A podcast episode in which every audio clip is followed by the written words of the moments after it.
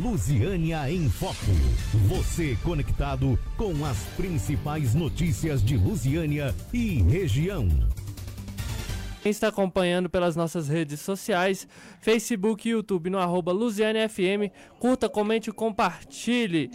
Você sempre tem aqui as melhores informações e entrevistas com os nossos convidados. Uma boa conversa e o melhor de tudo, contando com a sua participação.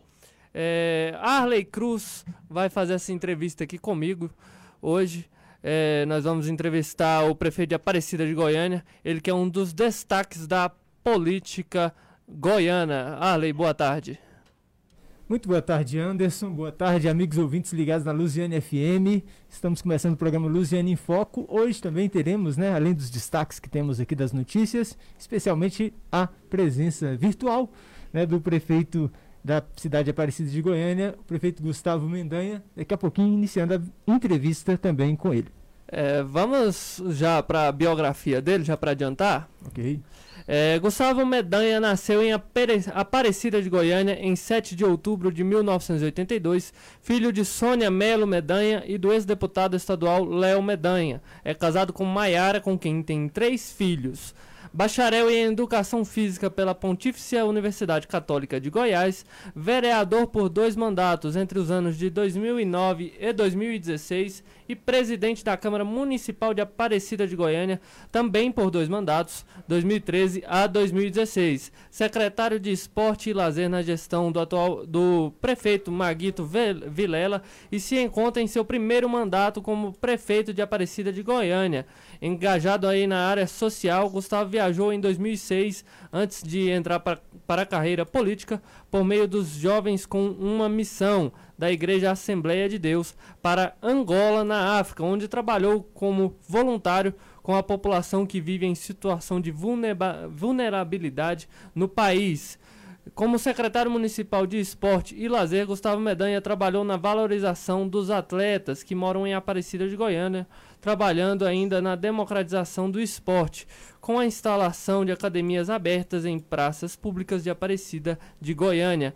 Gustavo Medanha foi eleito para o chefe do Poder Executivo em 2016 no primeiro turno, com 122 mil votos, o que corresponde aí a 59,99% dos votos válidos. Já nas eleições de 2020 foi reeleito prefeito de Aparecida quando recebeu 98,8% dos votos válidos, totalizando aí 197 mil votos. Na campanha de 2020, o prefeito ainda conquistou o apoio de 20 partidos para o projeto de reeleição. É, vamos iniciar a entrevista aqui no Luziano em Foco. Nosso entrevistado de hoje é o prefeito de Aparecida de Goiânia, Gustavo Medanha. Você, ouvinte, pode mandar perguntas para o nosso convidado pelo WhatsApp 3601 4573. Gustavo Medanha, seja muito bem-vindo ao Lusiânia em Foco. Tudo bem, prazer poder falar com todos vocês dessa querida cidade agradecer pela oportunidade. Claro, estou aqui à disposição. Deus abençoe a todos. Vamos conversar. É, Ale, vamos às perguntas aqui para o nosso entrevistado. Muito obrigado por ter aceitado esse convite, viu, Gustavo? É, o senhor tem experiência como vereador e secretário. É, como é a gestão municipal do município de Aparecida de Goiânia? Olha, Aparecida é uma cidade um tanto quanto complexa. Né? É uma cidade que ela cresceu com muita rapidez. Nós temos pouco mais de 50 anos de emancipação política, já temos uma população aproximada de 600 mil habitantes. Fui vereador, tive a oportunidade é, de passar pelo parlamento, isso foi importante para o meu amadurecimento. Fui secretário do Maguito, tive a oportunidade de aprender muito com esse grande gestor. E, obviamente, estando à frente da prefeitura, colocando em prática tudo aquilo que aprendi, acredito, dando sequência ao governo do Maguito, nós temos realmente buscado resolver os tantos problemas que nós temos aqui na cidade de Aparecida. Aliás, Aparecida se parece muito aí com a região do entorno e, e, problemas parecidos com soluções parecidas. A cidade era uma cidade dormitório, uma cidade extremamente violenta, problemática, e ao longo dos últimos anos, pelos tantos investimentos que foram feitos, nós estamos transformando das cidades que mais empregam no nosso país, uma cidade altamente vocacionada com, com tecnologia, enfim, com um setor industrial, e é uma cidade que, embora tenha ainda muitos desafios pela frente, nós temos experimentado aqui uma prosperidade nunca vista.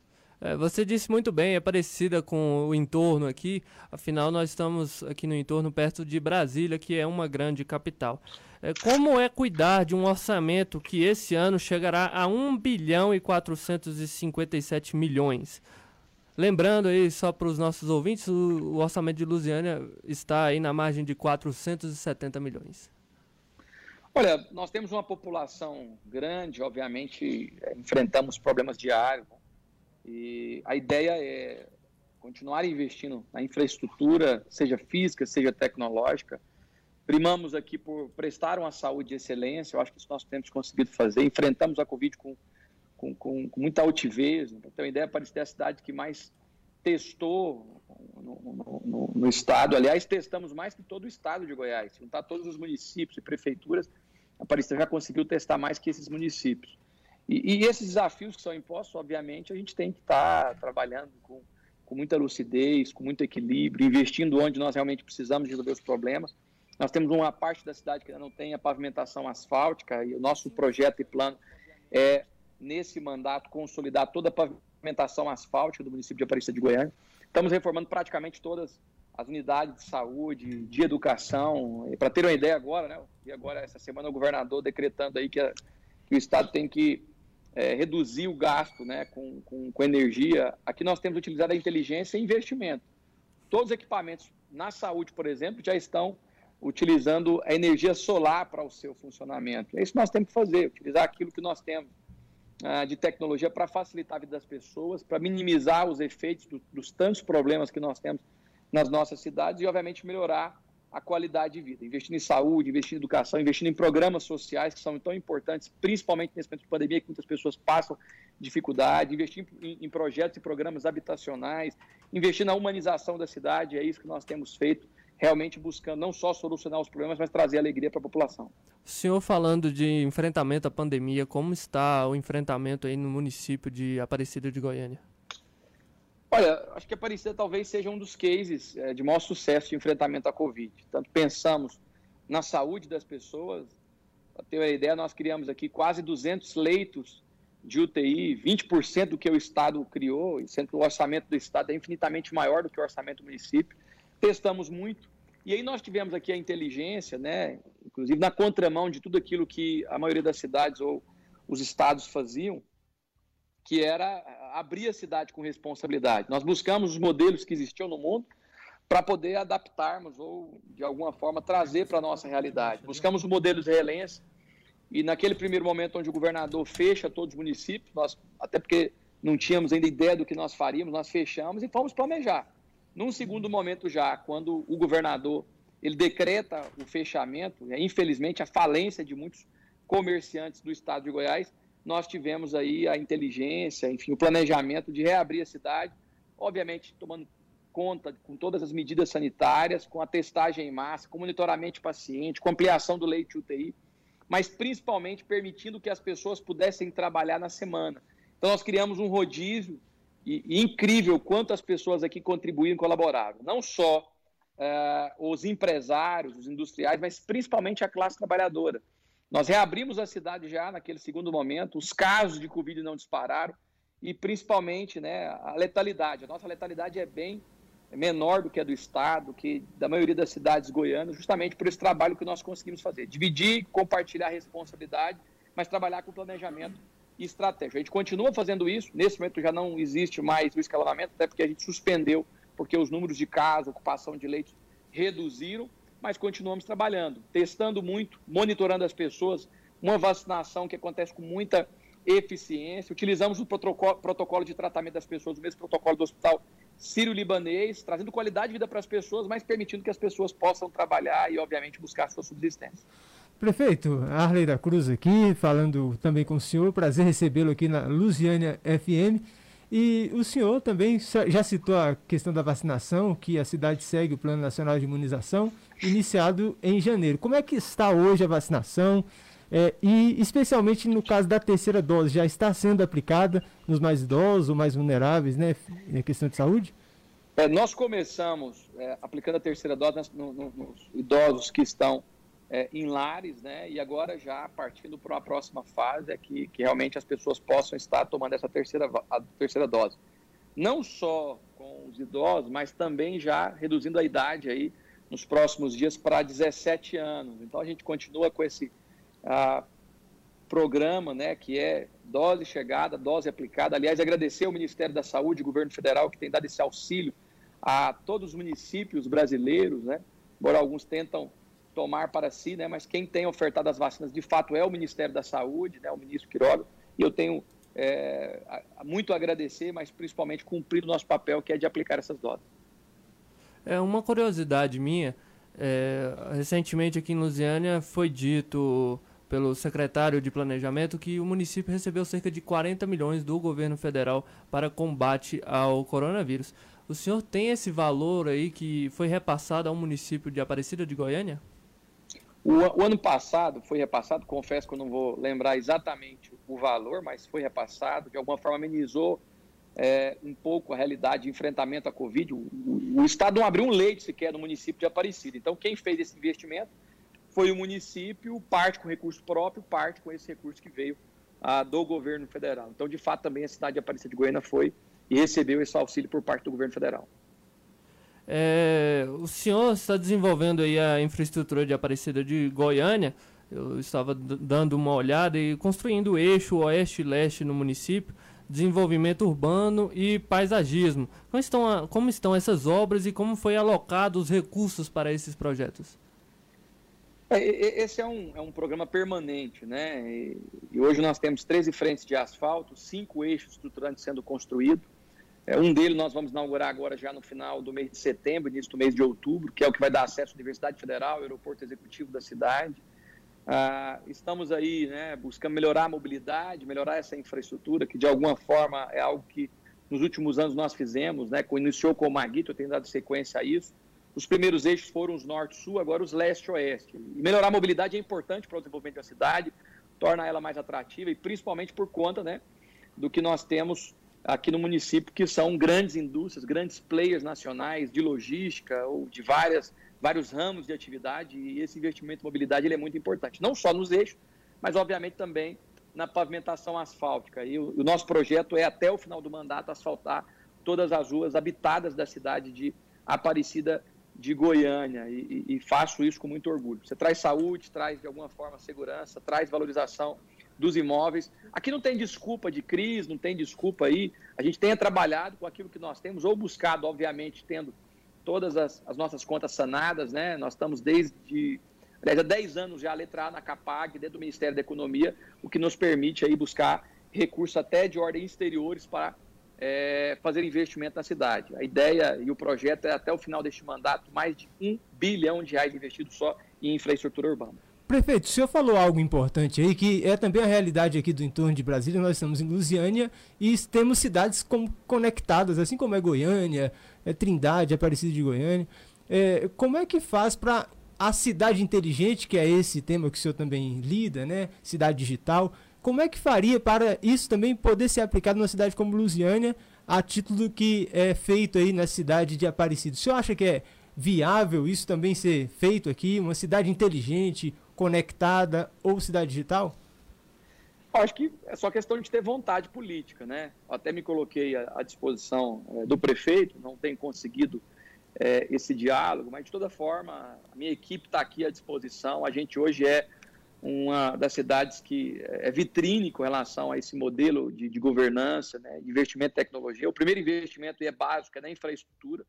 Para ter a ideia, Aparecida hoje tem mais fibra ótica que todo o estado de Goiás. Hoje nós temos uma série de projetos, programas, aplicações a partir disso que nós temos de tecnologia. Por exemplo, na área da segurança. Nós conseguimos reduzir consideravelmente a criminalidade na cidade por conta desse investimento.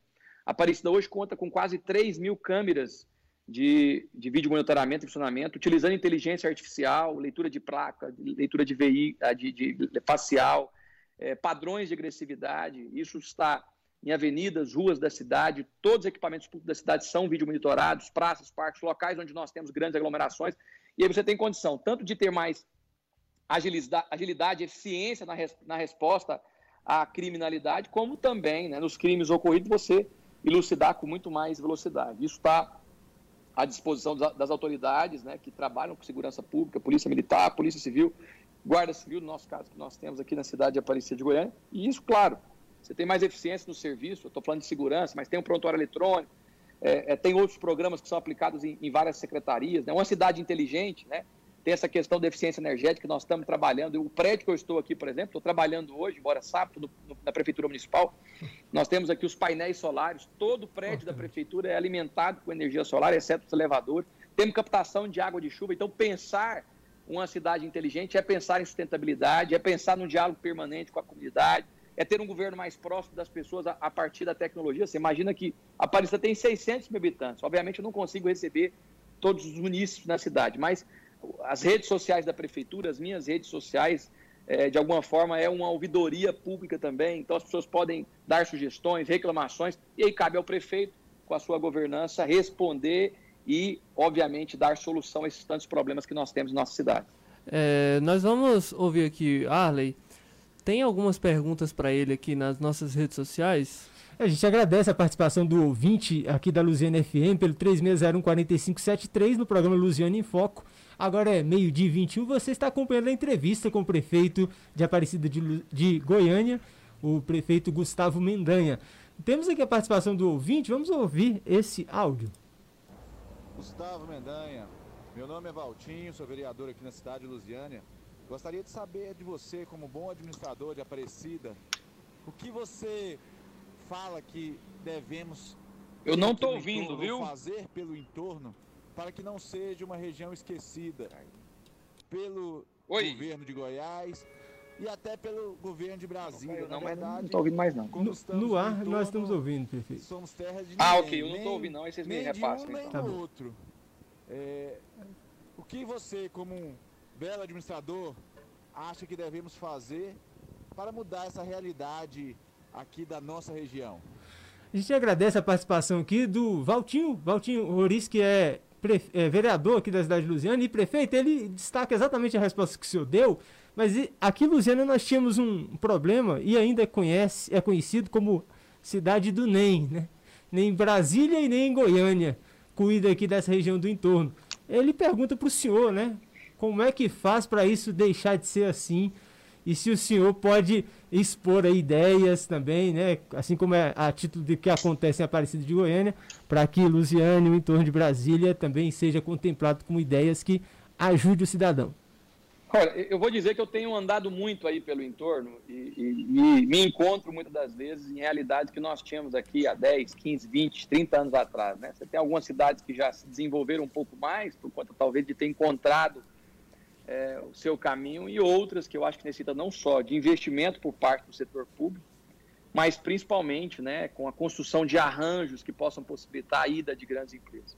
Eu acho que você tem uma série de ingredientes, né? E aí eu posso dizer que a nossa realidade é muito parecida, os problemas são parecidos, ou o que nós tínhamos, ou o que nós temos, e as soluções também são, são parecidas. Eu acho que nós podemos buscar aí, é, buscar a, a, partir do conhecimento que nós temos, acho que replicar o modelo aparecidense no, no entorno.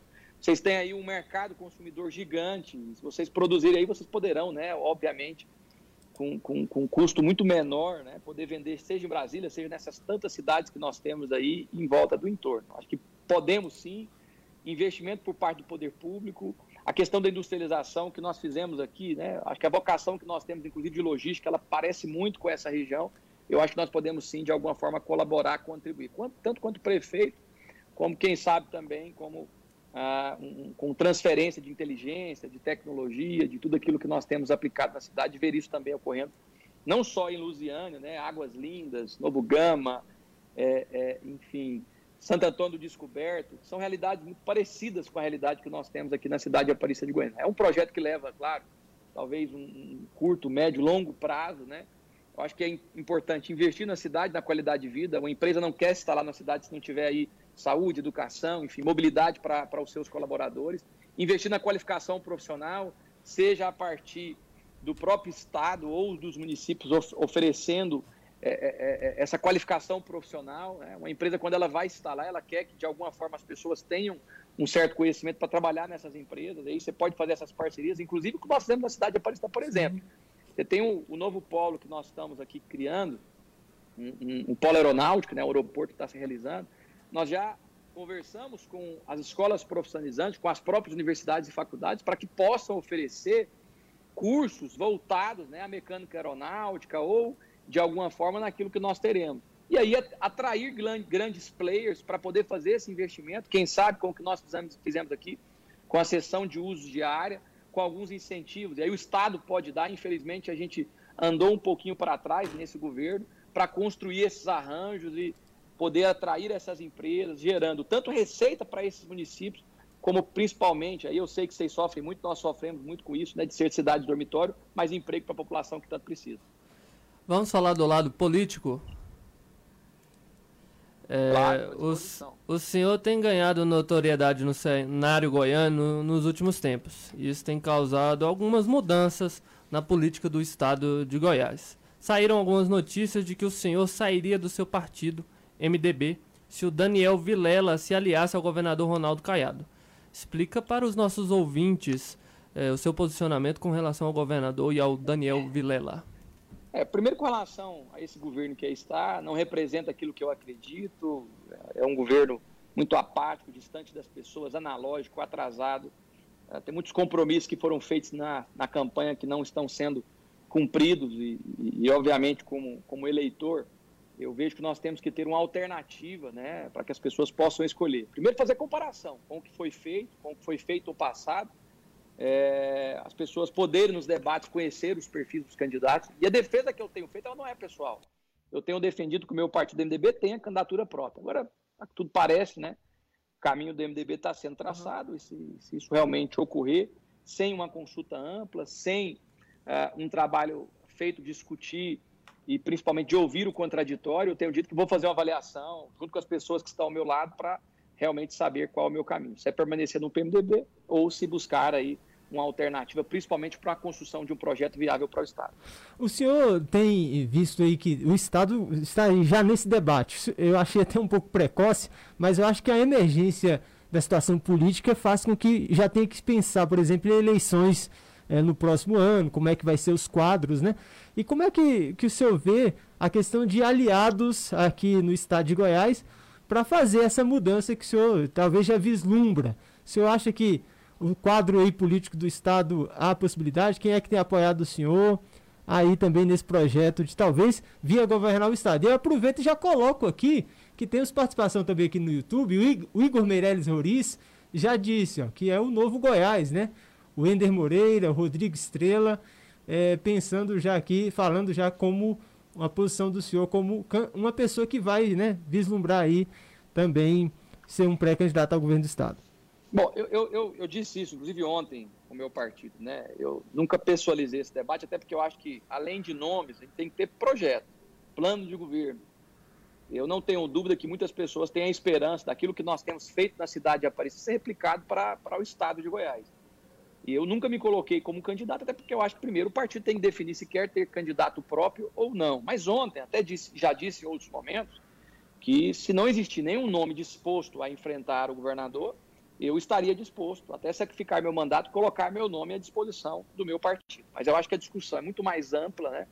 E com relação às alianças, eu acho que primeiro a gente tem que construir um projeto, apresentar um plano e a partir daí conversar com quem pensa igual e principalmente aqueles que não concordam com o modelo de governança que nós temos hoje, que é autoritário, que persegue aqueles que são adversários, que não está disposto a dialogar com o setor produtivo, é, é, um governo que a cada momento tem uma posição, né, não tem um planejamento, não tem uma definição, acho que isso é muito ruim para o Estado de Goiás. Nós temos perdido muitas empresas, inclusive para o Distrito Federal, eu acho que nós não podemos perder né, esse caminho que nós sempre trilhamos no Estado de Goiás, ser um Estado altamente competitivo, o Estado do agro, mas o Estado também que tem muitas indústrias, um Estado que possibilita é, condição para as pessoas mais humildes, com os programas sociais que praticamente acabaram, um Estado que possibilite é, para as pessoas que querem investir realmente condições, garantias que eles terão é, um retorno. É, isso eu não vejo hoje no Estado de Goiás. Eu acho que nós estamos perdendo a esperança.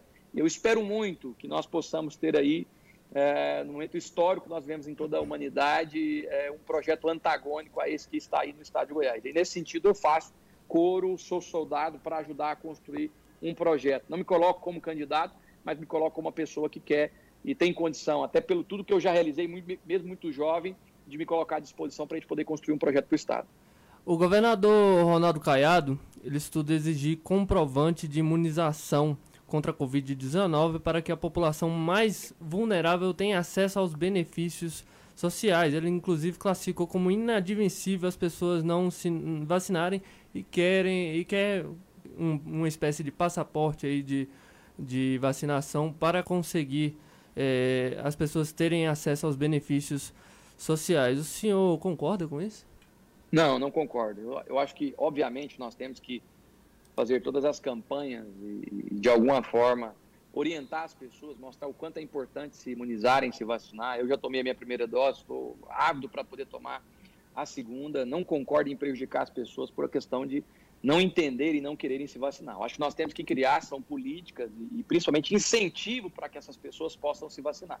Nós temos feito isso na cidade, não só o poder público, né, mas principalmente empresários da cidade que têm dado desconto, ofertado de alguma forma, alguns benefícios para aqueles que estão já imunizados e vacinados. Acho que cada um tem o seu direito de escolher aquilo que, que, que, que, que deseja. Sou um defensor da vacina, sou um defensor que as pessoas possam se imunizar, é, mas acho que nós não podemos prejudicar as pessoas nesse sentido. Acho que nós temos que trazer governos que equilíbrio. Acho que realmente é um momento a gente pacificar, a gente poder unir o país e, e, e a gente tem que ter, trazer lucidez para as pessoas. Tenho feito isso, converso muito é, tenho feito aqui campanhas para que as pessoas possam se vacinar, mas não concordo. Mas como o governador muda rapidamente postura, pode ser que rapidamente também ele mude essa opinião. É, Arley, tem alguma, mais alguma pergunta para ele aqui no nosso WhatsApp? É, o nosso WhatsApp 36014573, a participação do ouvinte. Aqui o Luiz Fernando Teles destaca né, que acompanha o trabalho do prefeito, é fã do seu trabalho prefeito Gustavo. Também o Nélio Freitas, que é o diretor-presidente aqui da nossa emissora, da Luziane FM. Manda um abraço para o senhor, prefeito Gustavo. O Anselmo também, do Refri Luz, também destacando aqui é, a participação dele e mandando aqui né, as, as, os cumprimentos aqui para o senhor prefeito Gustavo Mendanha. Gustavo. Agradeço aí a todas as palavras de carinho, de incentivo, enfim. Muito obrigado por todos aí que estão se manifestando. É, Gustavo, o país está numa polarização política muito grande. Alguns disse que, dizem que isso é ruim, porque a, discuss a discussão fica somente entre dois lados, nesse caso esquerda e direita, e outros acham bom, pois consideram que nos últimos 30 anos a discussão ficou só entre a esquerda com a dupla PT-PSDB. Resumindo, hoje nós temos Lula e Bolsonaro, e temos aí a dita terceira via, protagonizada por nomes como João Dória, Ciro Gomes, João, João Amoedo, Mandetta e entre outros. Onde o senhor acha que se encaixa ou o senhor seria aí uma quarta via? É, o senhor não concorda com nenhum dos três não, ou não se encaixa em nenhum dos três? Eu, eu acho que independente né, da posição que a pessoa tenha, né, de ser Bolsonaro, de ser Lula, de ser terceira via, eu acho que nós precisamos de ter respeito é algo que me preocupa muito hoje na nação, que é essa guerra. Né? Não podemos dividir o Brasil em dois Brasis. Né? Tem o Norte e o Nordeste, que tem já mais uma ascendência com Lula, e o, nor o Sul, Sudeste, Centro, talvez com ascendência mais com Bolsonaro. Eu acho que qualquer um dos líderes que queira é, ser um presidenciável tem que ter um discurso de união. Tá? As pessoas têm que se respeitar. Infelizmente, estamos vendo casais se separarem, filhos que não falam por pais por posições diferentes eu acho que nós precisamos de pacificar o país. E nesse sentido eu sou uma voz, talvez, não vou dizer única, não, eu tenho visto muitas pessoas falarem isso, mas que nós possamos, a partir dos próximos quatro anos do governo federal, poder unir novamente o país. É muito ruim o, o espírito que tem hoje, eu tenho muito temor da gente poder viver uma guerra civil. Eu fui missionário na África e Angola e, e cheguei no país quatro anos depois de uma guerra civil, sei o quanto isso destrói, e quanto isso depois vai levar tempo para poder reconstruir uma nação. É, é muito ruim esse espírito que nós temos hoje no nosso país. Então, confesso que, como homem temente a Deus, tenho orado muito para que nós, independente de quem vença as eleições em 2022 e que venha governar o nosso Brasil, possa novamente unir o nosso país. Né? Um, acho que todos que são possíveis candidatos a presidente, eu espero que possam ter essa lucidez e que nós possamos novamente unir o povo brasileiro. Prefeito, o senhor anunciou aí na semana passada, né, mais aumento aí na, na posição econômica da cidade Aparecida de Goiânia, como a instalação de um frigorífico Goiás, né, que é do cantor Gustavo Lima, que inclusive o senhor estava reunido com ele, o grupo B, é, B8 Diagnóstico do segmento hospitalar, além também da cerveja colombina. Como é que faz para um prefeito trazer, por exemplo, de uma vez só anunciar esses investimentos no parque industrial né, da cidade. E o senhor acha É, que é possível fazer isso também aqui no entorno de Brasília? E mais um, Fest Açaí também, viu? Isso, Vai- olha, e mais um. vai Obrigado. praticamente triplicar a sua produção na cidade. É possível. Se nós fizemos aqui em Aparecida de Goiás, nós podemos também fazer no estado de Goiás. Eu acho que basta, primeiro, ter investimentos, ter planejamento estratégico, diálogo com o setor produtivo, que é algo que, infelizmente, nós não temos mais no estado de Goiás, incentivos que sejam importantes ou para assegurar novos investimentos. E, e- e é muito simples a conta que isso, que isso ocorre. É um, é um, é um ciclo vir- virtuoso, né?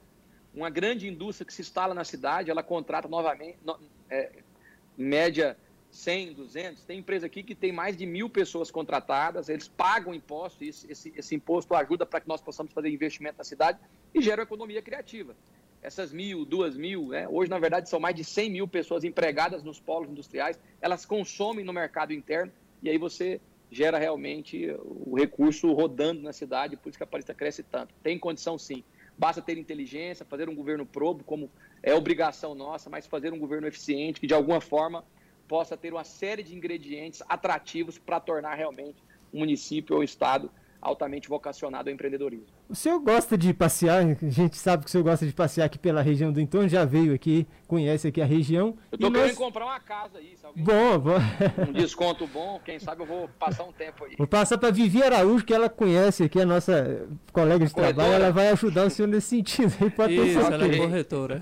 Mas, prefeito, então assim, o senhor também conhece o potencial turístico aqui da região. Nós temos aqui dois lagos e a cidade de Lusiana completa esse ano 275 anos. Tem história, tem cultura. Aliás, eu já corri, eu já corri num do- dos lagos aí, que Sim. fica perto a- ao estádio, esqueci o nome agora, realmente muito belo, né? Acho que foi feito no Ah, governo o passado. motocross, seu, seu... Eu corri. Não, eu corri no. Eu corri, não, eu corri rua, né? Eu corri no lago, em volta do lago. Sim, sim. Qual, qual o nome do lago, mas eu corria. Um próximo ao estádio. o Serra do tava- Lago, isso. tava- Isso. Então o senhor conhece esse potencial turístico aqui dessa nossa região. Como é que o senhor acha que pode ser melhor aproveitado? E o senhor acha que o governo tem feito o suficiente né, para atender a questão turística e cultural do, do nosso estado? Não, não tem feito nada, né? Não só na cultura, como também no esporte. Infelizmente, hoje é, nós perdemos muito, né? Um potencial que nós temos. aí. Acho que o entorno você tem belas cidades, inclusive algumas cidades históricas. Nós temos. Agora há pouco, estou aqui no meu gabinete, estava recebendo pessoas da cidade de Goiás. Nós temos muita riqueza no nosso estado. Acho que nós temos potencial, mas de alguma forma tem que ter incentivo por parte do governo. ah, tem que existir os grandes eventos, os grandes festivais que sempre existiram, infelizmente com esse governo paralisou tudo. Espero que em breve nós possamos voltar a ter, seja os festivais gastronômicos, as grandes festas que nós, nós tínhamos aqui no nosso estado de Goiás. Nós temos o maior potencial né, com relação à música. O sertanejo, ele, ele nasce, cresce em todo o estado, se expande a partir do estado de Goiás e todo mundo está abandonado. Espero que no ano de 2023 a gente possa ter uma realidade completamente diferente do que nós temos hoje. O senhor anda muito por aqui, eh, na região do entorno, já foi dito várias vezes durante a entrevista. O senhor teria, nessas alianças, algum candidato seu representado pelo senhor aqui no entorno? Não, primeiro que eu não sou candidato, né? Então a gente vai chegar nesse, nesse, nesse momento. Mas eu tenho conversado com muitas lideranças ah, da, da, da, da cidade, não só de Lusiana, né? Eu já visitei praticamente todas as cidades. A última que eu visitei foi Novo Gama, mas já tive Cidade Ocidental. é, Enfim, Lusiana eu tive por, por várias vezes. Não fui ainda a Valparaíso, espero ir nos próximos dias, mas eu acho que nós temos aí uma grande representatividade, temos que ter pessoas que possam representar tanto a nível estadual quanto a nível federal, inclusive acredito muito no potencial do entorno, né? Eu tenho defendido dentro do partido que o partido definido por candidatura própria, nós tenhamos um nome do entorno que esteja também na chapa majoritária. Eu acho que você tem aí um, um- um grande potencial e a gente tem que trabalhar juntos, né, para que nós possamos, é, é, vocês não se sentirem excluídos do Estado de Goiás como se sentem hoje. Vocês fazem parte do Estado de Goiás com investimento, com presença política, com presença humana, a gente realmente crescer junto né, e, e buscarmos as soluções para os tantos problemas que nós enfrentamos. Então, obviamente, estando no projeto, nós vamos estar construindo junto com vocês aí liderança para que possa representar tanto a nível estadual quanto a federal. Perfeito, Gustavo. Eu gostaria muito de lhe agradecer pela participação aqui no programa. A gente sabe da sua agenda aí está cheia, a sua assessoria já me pediu aqui que o senhor tem mais compromissos durante o dia, já estouramos até o É, tempo. vou, vou até mostrar. Tô com um grupo aqui Que esperando, bom. já escutando. Muito. Tô no gabinete aqui trabalhando, mas muito feliz de poder falar com todos vocês, Perfeito. não só da cidade de Lusiana, mas do entorno. Agradecer pela oportunidade, mandar um caloroso abraço a todos que nos ouviram, ou assistiram e, e- e, principalmente me colocar à disposição. Tenho certeza que, assim como nós conseguimos, não foi só eu, né, Maguito, outras pessoas que foram importantes, dar solução para muitos problemas que são muito parecidos com a realidade que vocês enfrentam, a gente tem condição de juntos melhorar a vida de todos vocês que moram no entorno de Brasília. Tá, muito obrigado pela sua participação aí, um, um bom final de semana para você e, e bom trabalho aí na, em Aparecida de Goiânia. Obrigado, Deus abençoe a todos, bom final de semana. Obrigado. Tá, muito tarde. obrigado, um abraço. É, então, Arley, nós ficamos, é, vamos para um rápido intervalo e na volta a gente vamos falar aqui dos destaques da semana, pode ser? Isso mesmo, né? Agora é meio-dia e 41. Daqui a pouco a gente volta com o programa Luziana em Foco aqui na Luziana FM.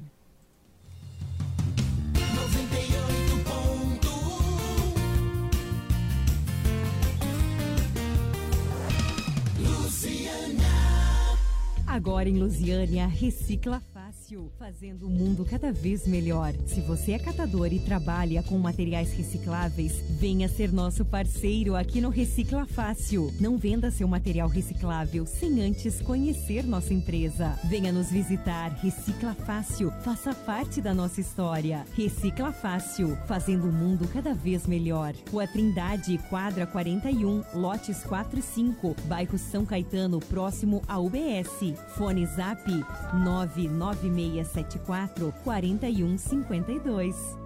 Venha para o Supermercado Corumbá, com nova loja, ampla e com muito conforto para você se sentir em casa. Supermercado Corumbá. Venha, compre barato e conheça nossa nova loja. Supermercado Corumbá, Avenida Aeroporto, sentido a ABB, no setor aeroporto em Lusiânia.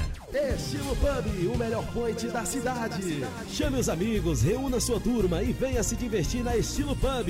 Um ambiente familiar com decoração temática e as melhores porções da cidade. Caldos, cerveja gelada. E tem novidade na área. Shopping Madame Tulipas. Venha experimentar. E toda semana tem música ao vivo. E marque na sua agenda. No sábado, dia 18, tem um mega evento. Grande tarde de lazer com o DJ Renatinho e DJ Marquinhos Mix. Tocando os melhores ritmos dos anos 70, 80 e 90. Venha e traga toda a sua família. Estilo Pub, no Parque Estrela Dalva 2, Antigo Bolinha. Você não pode perder. Pode. Luciânia. Agropecuária Santiago, produtos agrícolas, rações, veterinários, medicamentos em geral, inclusive medicamentos pets, com orientação veterinária. Temos uma linha completa em rações. Disque entregas 3712-6112. WhatsApp 994-329806. De segunda a sexta, das 8 às 18 horas, aos sábados, das 8 às 16 horas e aos domingos e feriados, das 8 às 13 horas. Agropecuária Santiago, preço baixo todo dia. Avenida Alfredo Nasser, quadra 1, lote 3, loja 8, Lusiânia, ao lado do restaurante Cidadão. Precisando dar up no seu smartphone? Venha para Capacel. Temos capas, películas, carregador, fone de ouvido, mouse, teclado, cartão de memória, pendrive e uma enorme variedade de acessórios. Atendimento diferenciado com super descontão à vista, você só encontra aqui. Capacel.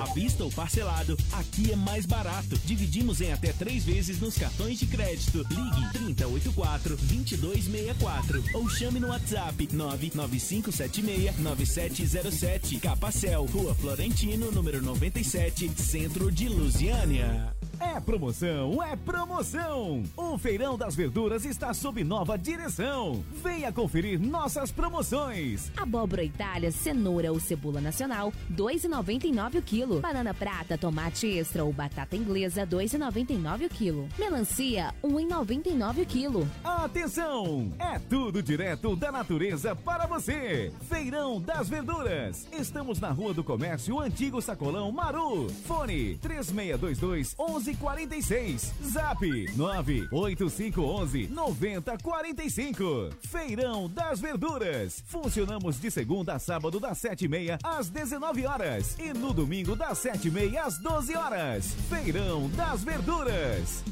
Todo sábado ao meio-dia na sua Lusiânia FM. Tem o programa mais comentado da cidade.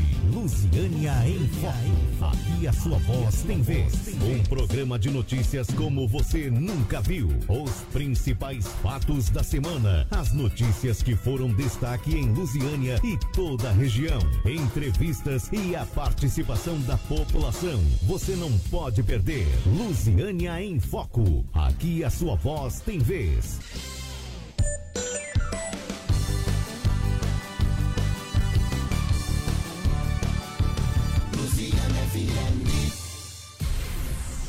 Lusiânia em Foco. Você conectado com as principais notícias de Lusiânia e região.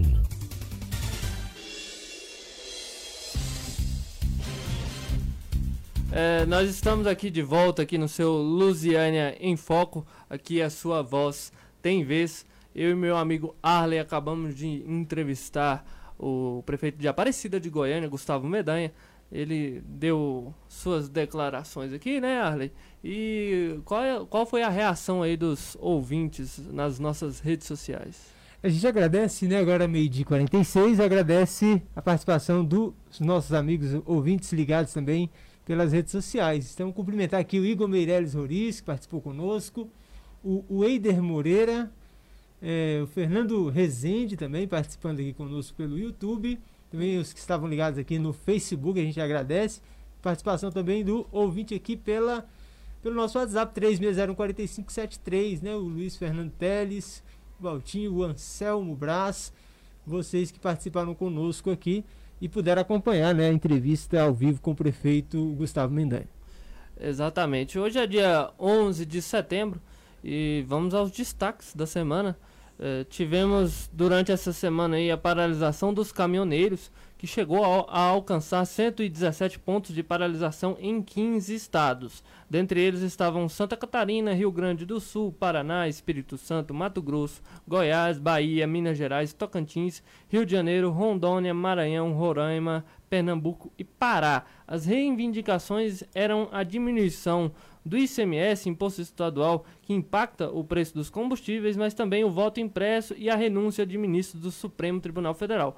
Mas logo após a divulgação de um áudio do presidente da República, Jair Bolsonaro, pedindo para os caminhoneiros desbloquearem as rodovias com a justificativa de que uma paralisação acarretaria numa crise econômica ainda maior do que a já vivida por conta da pandemia, com isso, alguns pontos de bloqueio começaram a ser desmontados. E nessa sexta-feira, ontem às 21 horas, a Polícia Rodoviária Federal eh, registrou aí que já não havia mais nenhum ponto de bloqueio pelo país. É, Ale, você tem alguma outra notícia? É, você falou dia 11 de setembro, hoje, né, é a lembrança dos 20 anos das, dos atentados do 11 de setembro lá em Nova York, uma data que ficou marcada e que todos né, se lembram daquele momento, aquele, lógico, né? Eles já estavam vivos. Eu vou te perguntar, o Anderson. É da sua época? Você, você tem alguma lembrança? E a pergunta que está sendo feita hoje: onde você estava no dia 11 de setembro de 2001? Olha, eu, eu tinha só 3 anos, eu não me lembro. Eu, hoje eu estou com 23, eu não me lembro de, desse dia, mas eu vejo, eu já perguntei, eu já fiz essa pergunta para o meu pai, para minha mãe. Todos, todo mundo lembra onde estava exatamente Isso. nesse dia. E é uma data que, infelizmente, marcou o mundo. E eu já assisti muitos documentários, já procurei assistir filmes sobre. E a gente acaba, mesmo não tendo vivido aquele momento ali ao vivo, é, por ser muito, muito criança na época, é, a gente acaba tendo sentimentos ali quando vê algum algum documentário, algum filme sobre o atentado de 11 de setembro. É, esse, nesse dia eu, eu já tinha uma idadezinha. É, é isso que Era um jovenzinho. Faltou eu te perguntar onde você estava nesse dia. nesse dia eu estava na 114 Sul, trabalhava em Brasília nessa época e saí para almoçar e, e, um colega meu de, de trabalho, Luciano, falou: Ah, você viu que é, derrubaram, explodiram um prédio em Nova York? Eu falei, não, mas isso acontece, é uma Nada, coisa. né? É, não, Normal. nem, nem, nem dei muita atenção. Foi nada, né? Você E aí nós fomos almoçar. Enquanto nós estávamos almoçando, aí o outro avião se chocou, né?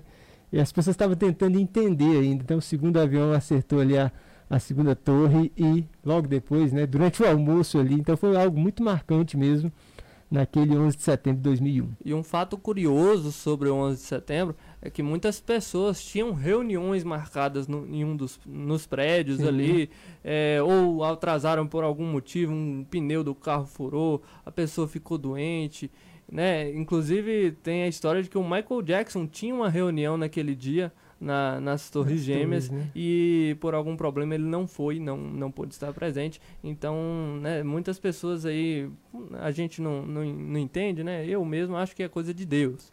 Então, assim, ah, muitas pessoas acabaram escapando eh, desse acidente trágico e, isso- e tem aí a, a vida inteira para contar essa história. Você sabia, Anderson, que também é algo interessante, né? Os ouvintes também, claro, cada um tem a sua eh, experiência desse dia, aqueles que já, já conseguem né, ter essa memória. Mas você sabia que existe no mundo todo, desde lá para cá, teorias da conspiração de que algumas pessoas duvidam de que aquilo aconteceu.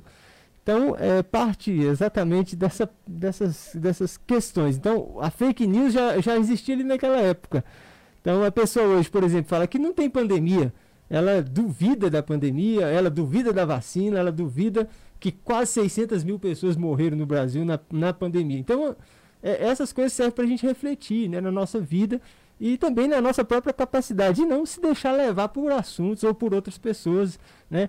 Que às vezes vai, vai atrapalhar em vez de ajudar, né? Então são marcas assim que o mundo viveu, como a Primeira Guerra Mundial, Segunda Guerra Mundial e depois o 11 de setembro. Então essas coisas são muito marcantes. E agora a pandemia, né? Então daqui certeza. 20 anos nós vamos falar, ó, lá em 2020 Quando começou surgiu- a pandemia. Quando surgiu o coronavírus, eu, Já eu- a gente estava viveu isso e aquilo, é. né? E a gente espera que daqui 20 anos a gente tenha superado tudo isso. Eu quero mais, viu?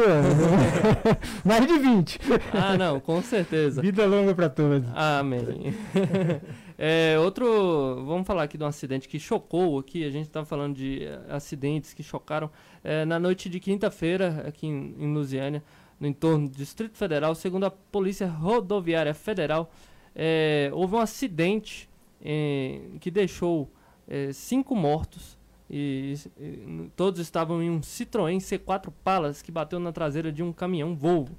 Inicialmente, a PRF informou que havia seis mortos, no entanto, depois o Instituto Médico Legal e os Serviços de Atendimento Móvel de Urgência, o SAMU, informaram que foram cinco vítimas. A sexta pessoa foi socorrida e está internada no hospital de base no Distrito Federal. Ainda segundo a PRF, o motorista do caminhão não ficou ferido. A concessionária responsável pela rodovia Via 040 informou que a pista ficou totalmente interditada eh, das 9h50 da noite até as meia-noite e 45. Durante esse período, o fluxo foi desviado para o canteiro lateral. Eh, a corporação aí registrou que os corpos das cinco vítimas foram levados para o IML da cidade, mas que houve dificuldade em localizar os documentos dessas pessoas e não foi possível verificar se eram familiares. Segundo informações, um veículo com seis. Não, desculpa aqui. É, enfim. Então, assim, Arley, é um acidente, acidente terrível, né? terrível que vitimou cinco pessoas. Aí a gente tava falando de fake news, né? Tinha saído uma informação oficial, inclusive da PRF, que teriam sido seis mortes, mas na verdade foram cinco e, e um está internado. E a gente torce aí pela recuperação eh, dessa pessoa. Exatamente. E infelizmente no fim de semana também outro, a- uma- outro acidente violento foi o que aconteceu ali no Ribeirão é, das Taipas, né? Que um carro que vinha ali da cidade de Santa Maria para passar o feriado durante esse período feriado ali na região da Corumbá 3. Então, um carro com seis pessoas, né? Então havia ali seis pessoas, todos, infelizmente, ao cair dentro do, dentro do Ribeirão, eh, perderam sua vida e né, a idade entre 15 e 17, 21 e 28 anos, desses seis, dessas seis vítimas eh, que foram eh, tragicamente perdendo sua vida nesse acidente aí no fim de semana em Lusiana também.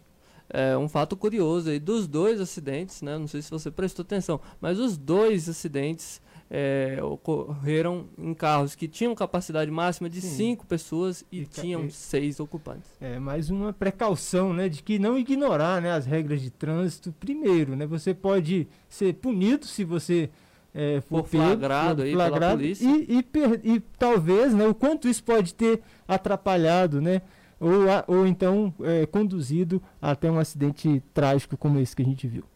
É, Ale, a Câmara dos Deputados aprovou nesta quinta-feira por 378 votos a 80 o texto base do projeto de lei que institui aí o novo Código Eleitoral e exclui do texto o projeto que previa uma quarentena para militares e juízes. Um dos principais temas polêmicos, né, foi retirado aí do projeto e a quarentena, essa quarentena de cinco anos de desligamento do cargo que seria exigido de juízes, membros do Ministério Público, guardas municipais, militares e policiais para poderem concorrer às eleições a partir de 2026. O projeto do novo Código Eleitoral consolida aí todas as legislações eleitorais e temas de resolução do Tribunal Superior Eleitoral, TSE, em um único texto. A proposta aí trata de vários temas, como a inegibilidade, a prestação de contas, pesquisas eleitorais, gasto de campanha, normatizações do TSE, acesso a recursos dos fundos partidários e de campanha, entre outros. E aí ali a gente tem, né, para mim, isso aí exemplifica aquele exemplo de o poste mijando no cachorro. É, uma quarentena de cinco anos para juízes, é, policiais, militares, enfim. É, eu te pergunto, foi proposto por acaso uma quarentena para é, julgados e condenados pela justiça? Primeiro que não consultou ninguém, né, Anderson? Pediu consultar o as pessoas, né, para saber a opinião né? deles, né? A gente não é consultado sobre essas regras que são impostas, é, principalmente pelo legislativo, né, que vai afetar todo mundo, né? Então, eles resolvem lá a vida de, principalmente para eles, né? É benefício de muitas dessas pessoas. Infelizmente, isso acaba não é, atingindo a população naquilo que ela precisa, né? Agora, a coisa que a pessoa precisa, Anderson, é a vacinação. Olha, Lusiânia marcou já 12 mil, 123 mil pessoas vacinadas, né? Quase 124 mil pessoas vacinadas. E aqueles idosos, né? Já a partir de 70 anos, podem tomar a terceira dose. Se já tiver seis meses que você tomou a segunda. Então, se você tomou a segunda dose há seis meses atrás e tem mais de 70 anos, pode procurar a UBS do Materno Infantil Lusiânia, a UBS do Mingone 2 no Jardim Gá e a UBS Setor Norte Maravilha de Lusiânia por agendamento para tomar a terceira dose idosos acima de 70 anos que já tomaram a segunda há seis meses. É muito importante a gente lembrar aí desse, desses seis meses aí de prazo da segunda dose para poder tomar a terceira dose. Eu mesmo estava olhando ali para vacinar o meu avô e quando fui ver a data dele eu vi que ainda não tinha dados, ainda não deu as- os seis meses da, da segunda dose e é necessário esperar mais um tempo para vacinar a terceira dose. É, outra destaque aqui, que eu destaco da. É um destaque da economia. As vendas no varejo subiram 1,2% em julho. E é o quarto eh, mês seguido de alta. O setor acumula aí alta de 5,9% nos últimos 12 meses. E isso muito se deve à flexibilização do isolamento. A gente estava conversando isso com o prefeito de Aparecida de Goiânia, o Gustavo Medanha, e ele exemplificou muito bem isso né, que lá ele abriu o comércio, logicamente com todos os protocolos necessários, e isso tem ajudado a economia do município de Aparecida. É, e é muito importante a gente ter essa, essa conciliação, talvez, né, de usar protocolos e ao mesmo tempo né, preservar a saúde e preservar aí empregos. Isso mesmo, né? Participação também do ouvinte, a Wesleyane da Serrinha. Boa tarde para você também. Obrigado por sua audiência e também todos que estavam conectados conosco aqui pelo YouTube, pelo Facebook. Muito importante sua participação também pelo WhatsApp. Agradecemos também sua audiência. É, Ale, já estamos chegando aqui ao final do nosso programa. É, eu gostaria muito de lhe agradecer pela colaboração aqui, nós dois fazendo o Luziano em Foco juntos. E foi uma ótima entrevista aí com o prefeito de Aparecida de Goiânia. Ele pôde esclarecer muitas coisas. Tivemos uma ótima participação é, dos nossos ouvintes. Né? E tivemos também a, os destaques aqui da semana. E eu gostaria de agradecer a todos os ouvintes pela participação e a você aí pela companhia aqui nessa entrevista. E muito obrigado. Eu que agradeço também, agradeço a participação do ouvinte, agradeço também a atenção de todos vocês. Desejo né, para todos um excelente final de tarde, um bom fim de semana e até a próxima oportunidade aqui no programa Luziane em Foco da Luziane FM 98.1. Luziane em Foco, aqui a sua voz tem vez. Nos vemos aí no próximo sábado ao meio-dia. Uma excelente semana e final de semana a todos. É, fiquem com Deus. Muito obrigado.